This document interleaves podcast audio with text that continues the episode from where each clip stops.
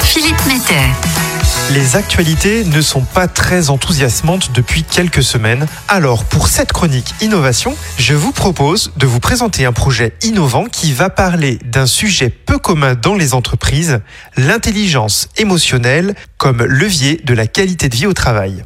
Célia et Dominique de la région GRDF Est ont proposé de déployer un projet visant à aider les managers et les salariés à identifier et exprimer leurs émotions. Et cela afin de mieux se comprendre et de fluidifier les relations au travail. Ils sont partis du constat que le lieu de travail est habituellement un endroit où l'on évite justement d'exprimer ses émotions. Et le fait de garder pour soi des émotions peut conduire à des situations de tension, d'incompréhension, voire de conflit la charge émotionnelle que nous possédons tous en arrivant le matin au bureau, qu'elle soit personnelle ou du fait de notre entourage professionnel, peut mener à vivre mal son travail et par conséquent à être moins efficace et moins engagé.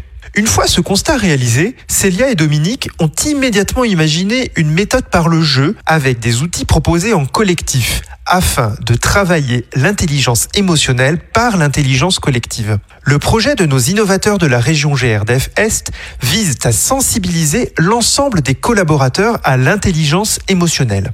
Cette sensibilisation ne se fait pas lors de grandes conférences faites par des experts du sujet, mais elle se fait en petits groupes et est animée systématiquement par un collègue qui a été spécialement formé pour cela. Les premières sessions permettent aux participants d'identifier les émotions, ses propres émotions, mais également celles que peuvent exprimer le comportement de leurs interlocuteurs. La deuxième session donne des clés pour gérer ces émotions et les conflits d'émotions risquant d'aboutir à des situations de mal-être.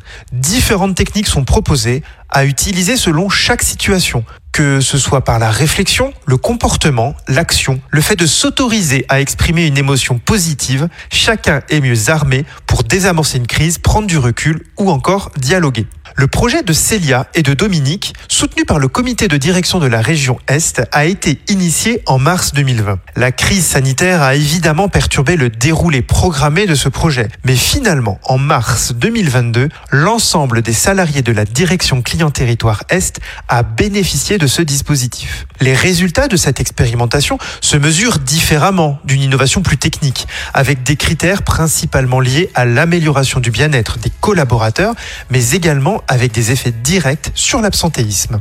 Le projet innovant de Célia et de Dominique intéresse d'ores et déjà différents groupes et directions au sein de GRDF et nul doute que leur exemple suscitera des déploiements et d'autres expérimentations dans toute la France.